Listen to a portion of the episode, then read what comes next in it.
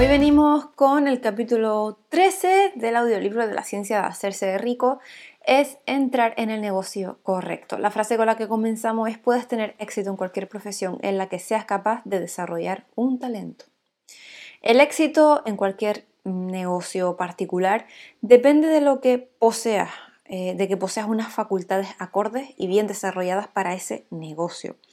Sin una buena facultad musical, pues nadie puede tener éxito como profesor de música.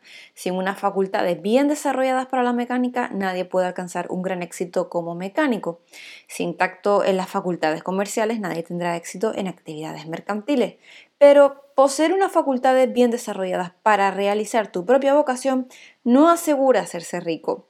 Existen músicos que tienen un talento extraordinario y que todavía continúan siendo pobres. Hay herreros, carpinteros, etcétera, que tienen excelentes habilidades mecánicas, pero que no se hacen ricos. Y hay comerciantes con buenas facultades para negociar y que sin embargo no logran satisfacer sus aspiraciones. Las diferentes facultades son herramientas y es esencial tener las, eh, las mejores herramientas, pero es también importante que éstas sean usadas de la manera correcta. Un hombre puede tomar una sierra afilada, una escuadra, un buen plano y construir un hermoso mueble. Otro hombre puede tomar las mismas herramientas, ponerse a trabajar para realizar el mismo objeto y dar como resultado una chapuza, porque no sabe cómo usar las buenas herramientas con éxito. Las distintas facultades de tu mente son las herramientas con las que debes hacer el trabajo que te hará rico. Será más fácil para ti tener éxito si te dedicas a una labor para la que estás preparado. Hablando en términos generales, obrarás mejor en el negocio donde puedas utilizar tus habilidades más fuertes, aquellas para las cuales estás naturalmente mejor equipado. Sin embargo, también existen limitaciones para esta afirmación. Ningún hombre debe considerar su vocación como algo fijo, determinado por la tendencia que ha seguido desde su nacimiento. Puedes hacerte rico en cualquier negocio porque si no tienes el talento apropiado puedes desarrollarlo. Esto significa que tendrás que crear tus herramientas a medida que avanzas, en lugar de limitarte al uso de aquellas con las que naciste. Será más fácil para ti triunfar en una vocación para la cual ya tienes los talentos bien desarrollados. Sin embargo, puedes tener éxito en cualquier profesión para la que puedas desarrollar un talento rudimentario.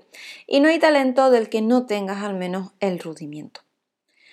Llegarás a enriquecerte más fácilmente cuestión de esfuerzo si haces aquello para lo que estás mejor preparado, pero te harás rico de forma más satisfactoria si realizas lo que quieres hacer.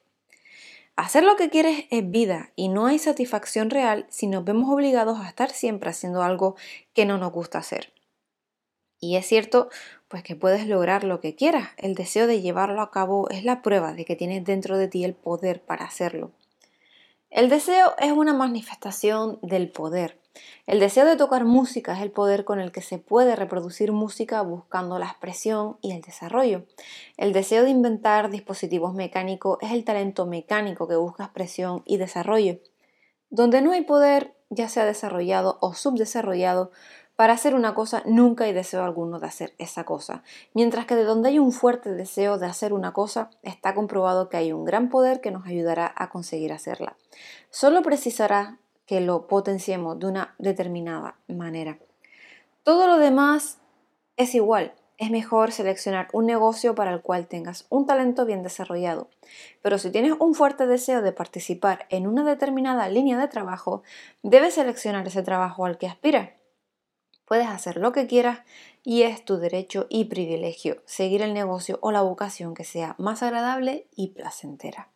No estás obligado a hacer lo que no te gusta hacer y no deberías hacerlo, excepto como medio para lograr realizar lo que quieres hacer. Si existen errores pasados cuyas consecuencias te han puesto en un negocio o un entorno detestable, estarás obligado al menos por algún tiempo a hacer lo que no te gusta, pero puedes hacerlo más agradable sabiendo que ello está haciendo posible que llegues a hacer lo que verdaderamente quieres hacer. Si sientes que no estás en la vocación apropiada, no actúes demasiado apresurado tratando de lograr entrar en otra.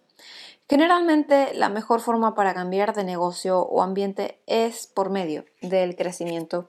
No tengas miedo de hacer un cambio repentino y radical si la oportunidad se presenta y sientes que después de una cuidadosa reflexión, que es la oportunidad adecuada.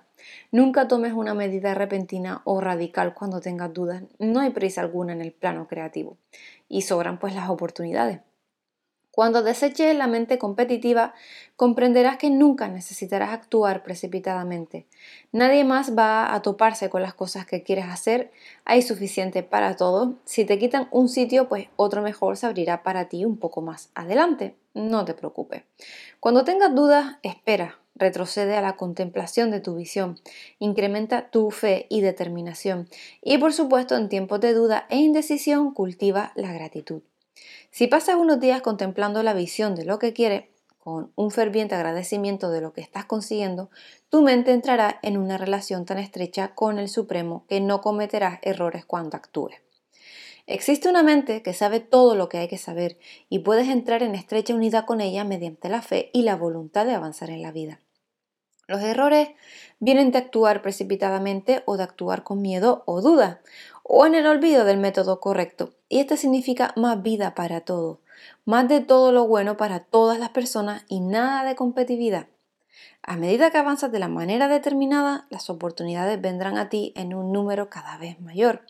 Necesitarás ser muy constante en tu fe y voluntad y también mantenerte en estrecho contacto con la mente suprema por medio de la gratitud reverente. Haz todo lo que puedas de una manera perfecta cada día, pero hazlo sin prisa, preocupación o miedo. Ve tan rápido como puedas, pero nunca con prisa. Recuerda que en el momento que empiezas a apresurarte, dejas de ser un creador y te conviertes en un competidor. Caes en el viejo plano de nuevo. Cada vez que te encuentres con las prisas, haz una parada en el camino, fija tu atención en la imagen mental de la cosa que quieres y comienza a dar gracias por lo que estás consiguiendo.